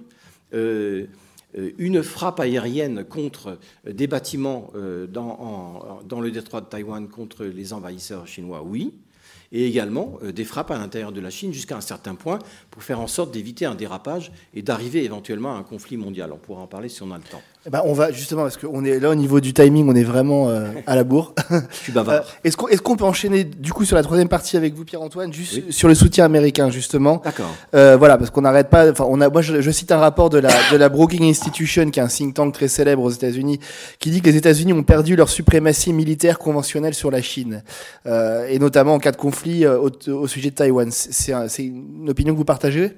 Mais vous savez, là aussi, hein, il faut faire la part des choses dans, dans ce qui est le véritable objectif d'un discours. Et quand on est à l'état-major américain qui s'exprime, c'est pour sonner l'alarme. C'est pas pour non plus euh, euh, dévoiler la puissance réelle de la force de frappe américaine, mais c'est pour dire il est temps de se réveiller et, le plus vite possible. Mais quand on regarde aussi les forces en présence du côté américain et du côté chinois, franchement, ça n'est pas vraiment comparable. Euh, le, budget de la défense américain, il est égal à la totalité de tous les restes du monde, des budgets militaires de tous les pays, du monde à, part les États-Unis. Donc il faut se rendre compte de la puissance de l'armée américaine. L'armée américaine possède à peu près 350 bases à travers le monde, alors que la Chine n'en a qu'une seule à Djibouti. Certes, ils essayent de s'infiltrer dans d'autres endroits, euh, notamment au Cambodge. Euh, ensuite, on a, parlé euh, des porte-avions, mais on peut parler des sous-marins aussi. Certes, les sous-marins chinois, c'est vrai qu'ils sont assez avancés. On appelle ça des sous-marins nucléaires lanceurs d'engins. Ils en ont plusieurs, ils sont indétectables, et la force de frappe nucléaire est une dissuasion claire et absolument euh, déterrante en anglais vis-à-vis des Américains. Dissuasive. Dissuasive, c'est ça. Mais tout ça pour dire que euh, la direction chinoise, et en particulier Xi Jinping, même si ça le démange, euh, ne prendra pas une décision à la légère, euh, qu'ils prendront le temps d'évaluer les positions des uns et des autres, et que l'aventure n'est pas vraiment dans le langage chinois, ne l'a jamais vraiment été, et que donc on peut penser que cette invasion, si elle a lieu, ça n'est pas avant, je dirais, 5 à 10 ans. 5 à 10 ans qui sont essentiels parce que ça permet aux États-Unis, eux, de se préparer, à Taïwan de parfaire leur, dispositif de, résistance, et également, et là on en parlera tout à, l'heure si, vous voulez bien, euh, de parfaire cette espèce d'alliance qui est en train de se créer, c'est très net, entre certains alliés des États-Unis aux côtés de Taïwan. J'espère qu'on aura le temps. Euh, Juliette Geneva, justement, en ce qui concerne le rôle des États-Unis, il y a cette euh, ambiguïté stratégique qu'il est, de moins en moins, entre guillemets, avec Joe Biden qui euh, dit que l'armée américaine ira défendre directement Taïwan en cas d'offensive majeure de la Chine. Est-ce que ce, genre de propos sont, de, nature à, vraiment avoir, à avoir, un effet dissuasif sur la Chine? Et, et de façon plus générale, d'un point de vue politique, est-ce que la Chine aujourd'hui peut totalement rompre avec les États-Unis? Euh, alors, c'est une question à laquelle on ne peut pas répondre rapidement, mais je vais juste essayer de, de, situer un peu les choses euh, historiquement. Biden, en effet, il a dit lors de plusieurs interviews euh, télévisées qu'il engagerait les forces américaines à Taïwan si Taïwan était la victime d'une attaque chinoise. Euh, après chacune de ces affirmations, euh, ces porte-paroles ont amadoué les choses en disant que rien n'avait changé dans la position américaine qui était toujours euh, partisane de la Chine unique. mais je pense qu'il faut voir Taïwan dans un, pardon, il faut voir Biden dans un double héritage. Il est d'abord l'héritier de, Obama, qui en 2010 avait fait un pivot américain vers l'Asie, pivot qui était à la fois économique et militaire, où Obama clairement déployait son orientation stratégique vers l'Asie-Pacifique, euh, à la fois d'un point de vue économique et d'un point de vue militaire. Ça devenait le nouveau centre euh, stratégique pour les États-Unis. Euh, et c'est dans le contexte de ce pivot que la réponse chinoise a été de militariser la mer de Chine du Sud pour que ses ambitions régionales ne soient pas mises à mal par la nouvelle politique étrangère américaine. Mais Biden, c'est aussi l'héritier de Trump envers et contre lui. Euh, il a hérité d'une situation où, Trump avait complètement euh, antagonisé la Chine. Où vraiment il y a eu une déflagration sous Trump euh, à, nouveau de la politique étrangère américaine, où il y avait plus de, il y avait plus d'atermoiement, il y avait plus de. Il en a fait un, disons, un élément de politique étrangère qui est devenu transpartisan aux États-Unis. L'opposition frontale à la Chine c'est devenu un consensus, et pourtant il y en a très peu, euh, dans le camp démocrate et dans le camp euh, républicain. Donc il est, il est dans cette situation, Biden, où il ne peut pas en fait échapper à cet héritage polarisant de Trump. Donc est-ce que la, comment la Chine peut se situer vis-à-vis -vis de cette position américaine assez frontale? Euh, à mon avis, la Chine de Xi Jinping a vraiment raté une, euh, une, occasion politique dans la transition de Trump à Biden où elle aurait pu euh, reprendre la main. Je pense que Xi Jinping a fait preuve d'un très faible leadership, mais je pense que de toute façon, Xi Jinping est un leader très faible. Il n'a pas été capable de réorienter et de se désengager des États-Unis il n'en a pas été capable du tout. Donc aujourd'hui, la Chine ne peut pas, je pense, s'aliéner les États-Unis. Qu'est-ce que vous voulez dire par pas été capable de se désengager? Alors, je pense que le, sa politique étrangère, c'était euh, sa grande politique étrangère, c'était les nouvelles routes de la soie, qui était une tentative de se désengager des États-Unis, puisque c'était une réorientation euh, du Pacifique vers le continent euh, européen. ça a échoué. L'économie chinoise totalement reste euh, interdépendante avec celle des États-Unis. Alors le, nouveau paradigme dans lequel on est aujourd'hui, c'est celui qu'a qu'a lancé Trump, qui est qu'on appelle le decoupling, euh, où maintenant chacune de ces deux énormes économies essaye de trouver des stratégies de de de, de désolidarisation euh, de l'une vis-à-vis de l'autre. Euh, mais tout ça, c'est quand même les, Américains qui l'ont, mis en place. Xi Jinping n'a pas été capable en fait, d'adapter sa politique étrangère aux changements euh, majeurs qui sont passés aux États-Unis. Merci, merci d'avoir fait, euh, court. On a beaucoup parlé. On a 22 minutes exactement pour les questions. Donc, n'hésitez pas à les poser et nos copanélistes vont y répondre. Sinon, on pourra prendre celle de YouTube aussi.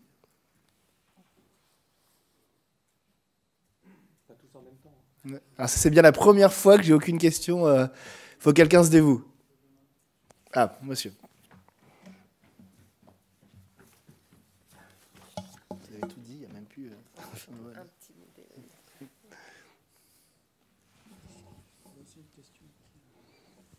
Merci.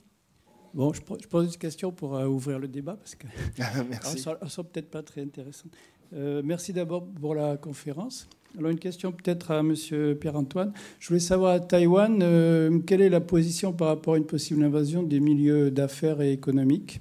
Est-ce qu'ils sont, est-ce qu'ils se positionnent ou est-ce qu'ils, dans la mesure où la où Taïwan et la Chine sont très interdépendants économiquement depuis des années, des années ou des dizaines d'années. Et puis une question un peu plus, euh, un peu plus simple. quelle est l'incidence sur la Chine de, des différentes interventions euh, récentes entre AUKUS, entre récemment l'adhésion du Japon avec l'Italie et l'Angleterre, et puis bien sûr les, passages fréquents euh, tous les dix ans d'une frégate ou d'un navire français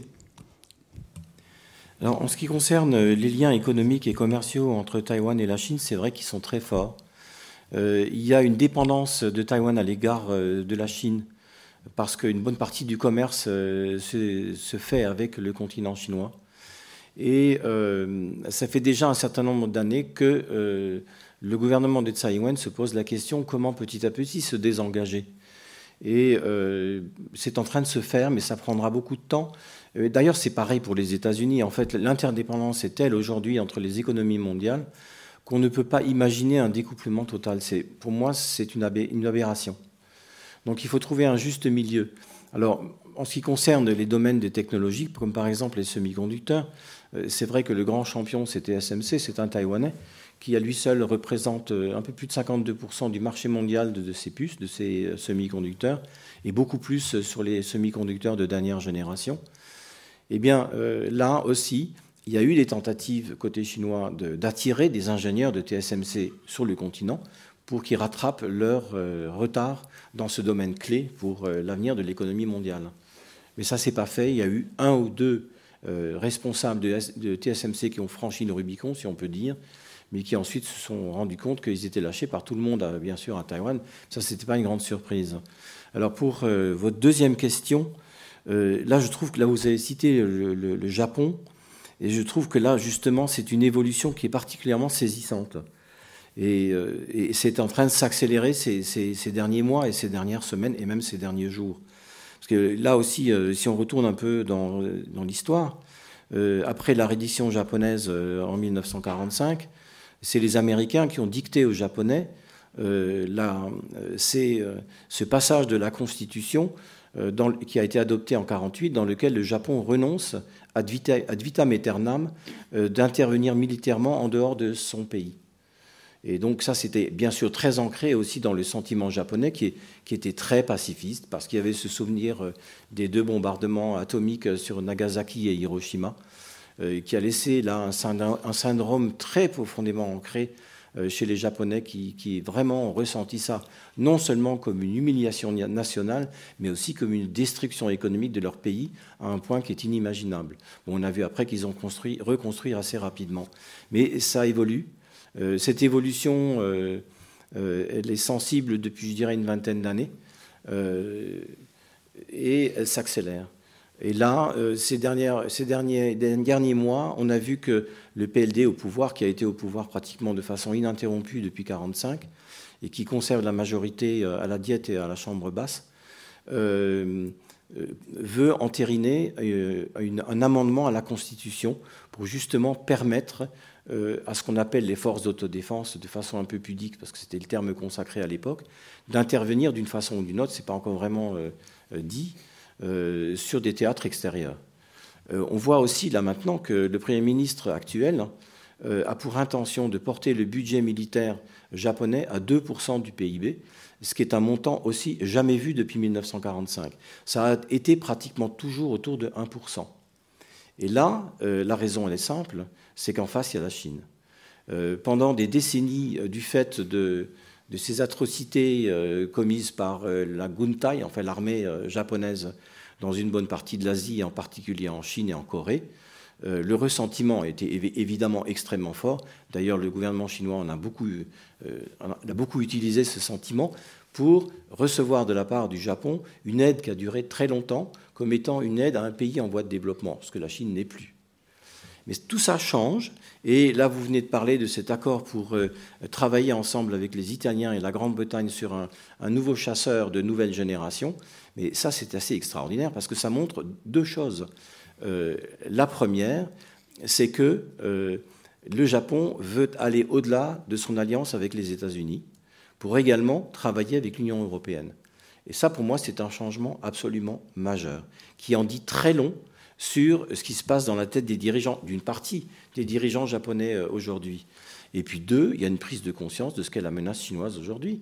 Euh, la montée en puissance a été telle qu'on n'a pas pu ne pas s'inquiéter d'avoir un voisin juste en face de l'autre côté de la, mer du Japon, qui devient de plus en plus menaçant, et ce qui fait que même l'opinion japonaise est en train de changer peu à peu. Mais ce sentiment, il se répand ailleurs.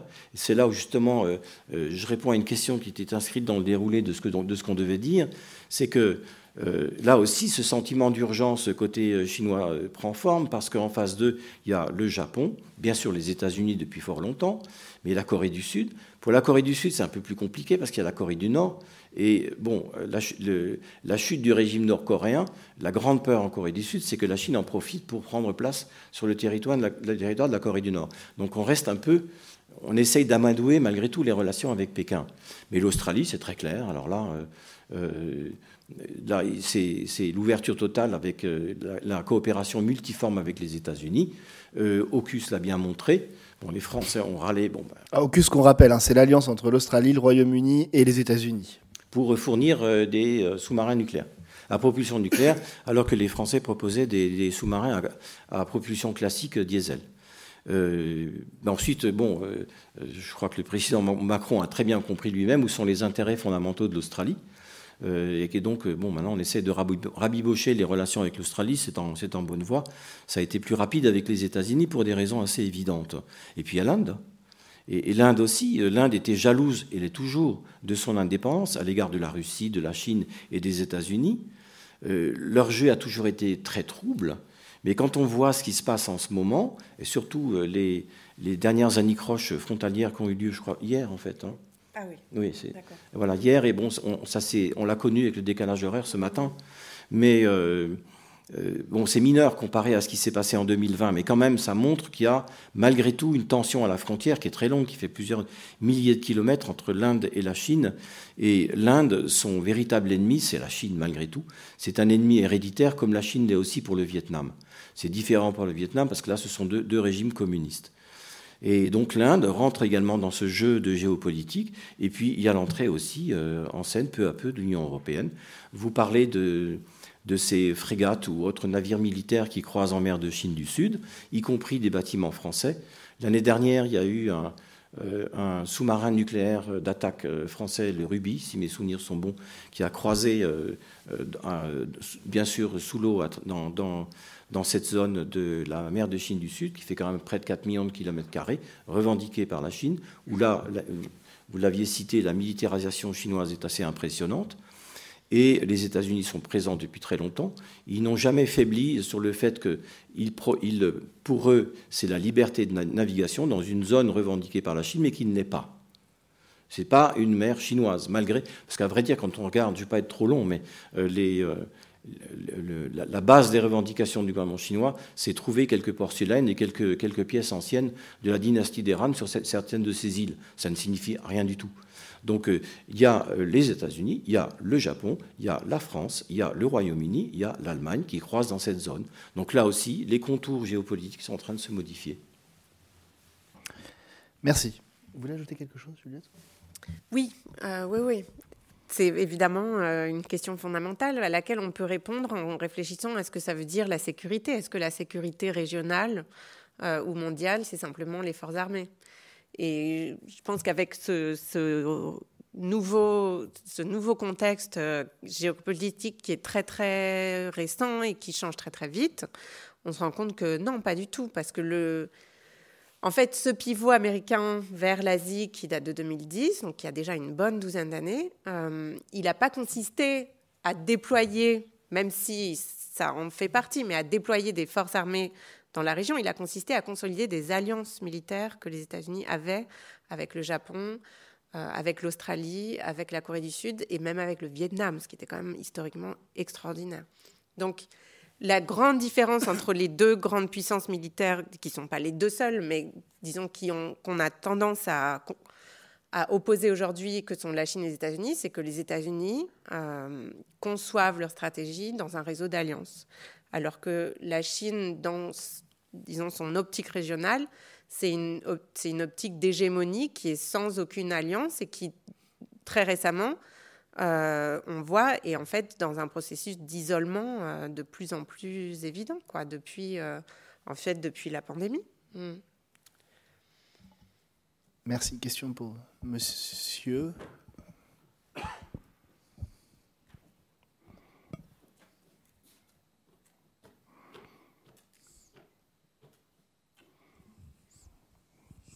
Merci beaucoup. Bonsoir, merci beaucoup pour ce panel très intéressant. Euh, j'aurais deux questions qui sont totalement différentes. Euh, la première, ça concerne l'armement russe. On voit que l'armement russe est remis un peu en cause dans la, guerre en Ukraine. Et je me demande quelle est juste la part de, en Chine justement d'armes qui proviennent de Russie. Et une seconde question, du coup, plus spécifique pour Monsieur Denet. vous avez dit que vous étiez allé du coup, à Taïwan récemment je me demande, est-ce que quand vous avez un peu sondé l'opinion de la population, est-ce que vous êtes seulement allé à Taipei ou vous avez euh, eu un peu ce tour euh, d'horizon euh, de, on va dire, dans tout Taïwan entier et ce sentiment ressort vraiment dans toutes les villes du pays? Merci beaucoup. D'abord peut-être sur l'armement russe, est-ce que quelqu'un voilà, euh, non, c'est une super question parce qu'historiquement, l'armée populaire de libération s'était armée euh, grâce au soutien soviétique puis russe. Euh, j'ai pas, j'ai pas mis à jour euh, mes informations, mais si je me trompe pas, c'est surtout les forces aériennes chinoises qui sont, qui ont été, qui ont obtenu un soutien russe. Donc, donc des forces très très importantes dans leur stratégie de euh, je dirais pas d'invasion de Taïwan, mais de contrôle de Taïwan, puisque les mers ne vont pas sans l'air. Euh, donc je pense que, euh, en effet, il y a une très grande proximité des équipements, voire des stratégies chinoises et russes, qui font que les Chinois observent de très très près ce qui est en train de se passer en Ukraine. Si je peux peut-être ajouter quelque chose là-dessus. Euh, la Russie a effectivement été un partenaire très important dans un premier temps de la modernisation militaire chinoise et notamment euh, euh, effectivement en acquisition d'équipements.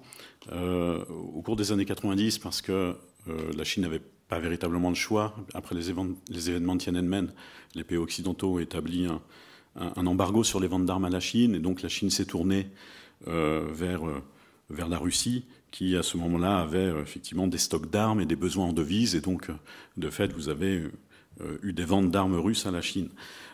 ça a duré au cours des années 90 et, ça, a continué ensuite au cours de la décennie 2000, mais les autorités chinoises ont quand même, dans leur politique de modernisation militaire, effectué des progrès technologiques considérables. Et il y a quand même une bonne partie de l'armement chinois aujourd'hui qui n'est plus euh, euh, uniquement euh, des armements vendus par la Russie au cours des années 90, mais qui sont des armements technologiquement avancés de par des investissements que les autorités chinoises ont faits en termes de recherche et développement et, et, dans la modernisation de ces armements. Alors pour répondre à votre deuxième question brièvement, la dernière fois, la fin août, où je suis resté presque deux semaines, non, j'ai pas eu vraiment l'occasion de, quitter Taipei parce que j'avais vraiment beaucoup de rendez-vous sur place. Mais par contre, j'avais été il y a trois ans et là, j'avais fait tout, refait tout le tour de l'île que, je connais assez bien parce que quand j'y étais pour étudier le chinois, pendant un an, j'ai eu l'occasion de me rendre dans vraiment beaucoup d'endroits de Taïwan. Mais j'en retire pas de conclusion, sinon que. Euh, oui, c'est vrai, c'est maintenant très urbanisé comparé à, 1981-82. Euh, mais en même temps, alors ces, îles ces villes ont changé de physionomie. Euh, Taipei est devenu beaucoup plus moderne et resté très propre d'ailleurs, ça je, le souligne. Euh, mais alors au-delà de ça, je voudrais, je voudrais aussi revenir sur la Chine par rapport à la Russie. parce que bon, on a bien vu qu'après le 24 février, les autorités chinoises n'ont jamais condamné l'invasion russe. Ils ne l'ont jamais fait jusqu'à aujourd'hui. Mais ils ont pris leur distance avec, avec Poutine de façon quand même assez spectaculaire et notamment sur le plan nucléaire. Quand il y a eu ces menaces euh, brandies par Poutine et son état-major euh, nucléaire, euh, c'était très irresponsable de sa part. Ça, je pense qu'évidemment, ça a été un rejet en Occident assez général, mais la Chine aussi. Et le message chinois a émergé il y a quelques mois et il a été maintenant très précis. il s'est manifesté lors du sommet du G20 à Bali. Et il a été répété à plusieurs reprises. Et là, la Chine, justement, et Xi Jinping en particulier, veut montrer une Chine responsable. Et pour moi, ça, c'est important, parce que euh, aujourd'hui, le régime chinois et donc son maître absolu Xi Jinping euh, sont en confrontés à un choix cornélien. Comme vous l'avez dit, c'est impossible pour la Chine de se passer des États-Unis, sachant que l'économie chinoise est presque en lambeaux. On a eu 30 ans de, croissance à deux chiffres du PIB, ce qui ne s'est pas vu ailleurs dans le monde, c'était absolument spectaculaire. Et aujourd'hui, c'est en train de chuter de façon assez nette.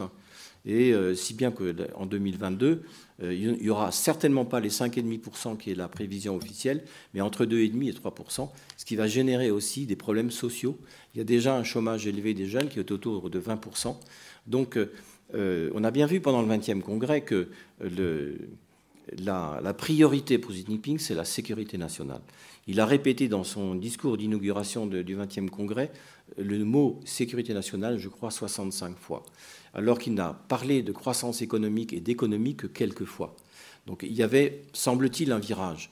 Mais aujourd'hui, on n'en est plus là. Euh, Xi Jinping, euh, qui est quelqu'un bien sûr de très intelligent et calculateur, se rend bien compte que une économie en panne, c'est aussi en gestation des problèmes intérieurs graves. Et euh, si bien que les États-Unis doivent absolument rester un partenaire économique. Et c'est pour ça que le gouvernement chinois ira pas trop loin. Merci euh, Pierre-Antoine. J'ai une question là sur, euh, sur YouTube. Alors pour vous Sébastien, est-ce qu'on peut imaginer que l'armée chinoise envahisse un de ces petits îlots euh, qui sont situés vraiment à, proximité des, côtes? La personne qui nous pose la question, Monsieur Cardon, nous dit est-ce qu'une invasion d'une petite île telle que celle de Matsu, donc celle qu'on voit un peu plus au, la plus au nord, là près du Fujian, serait-elle envisageable et quelles seraient les conséquences? Envisageable euh, éventuellement. Ça fait, ça fait partie des, scénarios qui sont, euh, qui sont envisagés. Tout à l'heure, on, parlait de blocus de l'île de Taïwan, mais euh, effectivement, la stratégie pourrait être aussi d'annexer un certain nombre de petites îles appartenant à Taïwan de façon à, fragiliser la souveraineté taïwanaise et, peut-être engager des discussions ou des, ou des négociations. On peut, tout envisager. Matsu a, été, et, et Kinmon, du fait de leur proximité avec le, le littoral euh, euh, chinois, donc euh, de la province du Fujian, ont, toujours été directement menacés par, de fait, la présence des missiles chinois et, de l'armée chinoise dans le, dans le Fujian. En 1958, il y avait eu des bombardements d'ailleurs. L'armée populaire de libération a bombardé ces îles. à cette époque, c'était surtout pour tester le soutien américain à Taïwan et et de fait, les, États-Unis ont apporté un soutien à Taïwan, ce qui a euh, euh, effectivement résonné un petit peu euh, les, initiatives de, Mao. Donc, c'est envisageable. Là, on sait qu'au cours de, ces derniers mois, il y a des incursions constantes de drones chinois, alors qu'ils ne seraient pas des drones de l'armée populaire de libération, mais des drones voilà, que l'on trouve dans le commerce et qui euh, survolerait de façon euh, assez régulière en fait euh, l'île Kinmen et l'armée taïwanaise s'est même, voilà, même mis en évidence qu'elle pourrait abattre un de ces drones si ces incursions continuaient.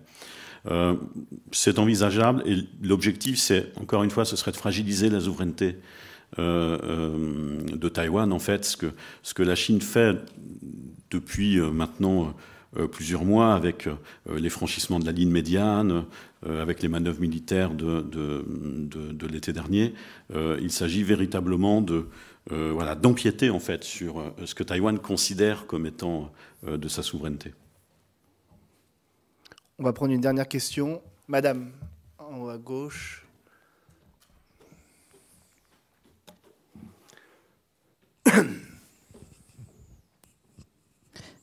Bonsoir. Euh, tout d'abord, merci pour cette conférence et euh, euh, je m'excuse si je n'ai pas bien m'exprimer en français. J'aimerais bien juste monter une question par rapport à la, par l'élection municipale qui s'est qui, eu, qui a eu lieu en, fin novembre cette année à Taïwan et que la partie du coup Kuomintang, la partie nationale, partie, la partie nationaliste chinoise a gagné la majorité dans cette élection. Et je voudrais bien savoir est-ce que c'est une situation assez inquiétante et que ça va impacter euh, l'élection présidentielle en 2024 et que si euh, si la partie parce qu'en fait la partie démocratique progressiste a perdu la plupart de leur, euh, dans cette élection. Le parti de Tsai Ing-wen, donc le, DPP qui a euh, subi une défaite lors des élections locales, parce qu'il y avait municipales et d'autres euh, d'autres élections, je crois. Oui, il y a aussi élection, élection pour voter si les citoyens peuvent voter à partir de 18 ans. Et du coup, Tsai Ing-wen, elle a démissionné pour la présidente de cette partie. Et du coup, la, pardon, donc la question, c'était plutôt comment on, euh, comment imaginer la situation après? Est-ce que euh, par rapport à la politique qui aura lieu encore plus tard, est-ce que c'est quelque chose euh, qui est à l'intérieur à Taïwan qu'on n'arrive pas à gérer parce que la partie nationaliste chinoise est quand même un régime autoritaire et qu'à la fin, ça revient, leur pouvoir a été revenu à la place. Merci. Juliette. Ok, je vais tenter une réponse, mais moi je suis pas une spécialiste de la politique taïwanaise, taïwanaise pardon, qui est un, qui est un champ d'études extrêmement intéressant. Euh, qu'est-ce qui s'est passé aux dernières élections locales? En effet, euh, Taïwan a démissionné de la présidence de son parti parce qu'elle parce qu'elle avait perdu la majorité euh, à ces élections. alors moi, si je me trompe pas, et corrigez-moi si je me trompe, mais ça s'était en fait déjà passé pendant son premier mandat. Voilà, donc c'est pas du tout. Moi, je pense pas que ça soit quelque chose d'inquiétant. Euh, le nouveau maire de Taipei, c'est quelqu'un de, de, jeune, euh, disons, qui incarne aussi une nouvelle génération au sein du Kuomintang. Euh, donc je pense que ces élections, elles sont plutôt le signe d'un de la, très grande vitalité de la démocratie à Taïwan et du fait que Taïwan immédiatement a dit bah, d'accord, j'ai perdu le soutien populaire pour ce qui est, disons, des élections locales qui sont extrêmement importantes à Taïwan. Euh, mais ça ne veut pas dire que ça sera le Kuomintang qui va gagner dans, dans deux ans à la présidence. Oui, je pense que vous avez tout à fait raison. Euh, euh, c'est effectivement l'expression de la démocratie donc, qui, qui, marche. Mais aussi, bon, la critique qui ressort de, de, ces mauvais résultats pour le DPP, c'est que euh, Tsai Ing-wen elle-même, et puis bon, euh, tous ces gestionnaires de ces différentes villes, euh, ont un peu négligé la communication avec la les populations locales. au profit justement de ces grands enjeux géopolitiques. Et c'est la critique qu'on lui a fait à travers cette élection. Mais bon, l'élection présidentielle, elle est début 2024, si je me trompe, en janvier. Donc d'ici là, beaucoup d'eau va, couler euh, sous, les ponts euh, euh, des rivières à travers, Taïwan. Je dirais aussi que le Kuomintang aussi, lui, évolue. Parce qu'il voit bien qu'aujourd'hui, le discours qu'il avait de trouver un accommodement avec Pékin ne passe pas. Donc son discours s'adapte à, cette situation nouvelle. Et donc cette évolution politique à Taïwan continue d'évoluer. Où est-ce qu'on en sera en janvier 2024 Je pense qu'il est un peu tôt pour se prononcer. On fera peut-être une conférence à l'occasion. Euh, merci, merci à toutes et à tous. Merci d'être venus euh, nombreux ce soir. Et prochaine, alors j'ai pas la date de la prochaine conférence, peut-être qu'on peut me la donner. Euh, sinon, allez sur notre site et de d'Asialis et l'Inalco et vous aurez la date de notre prochaine conférence. Merci beaucoup en tout cas.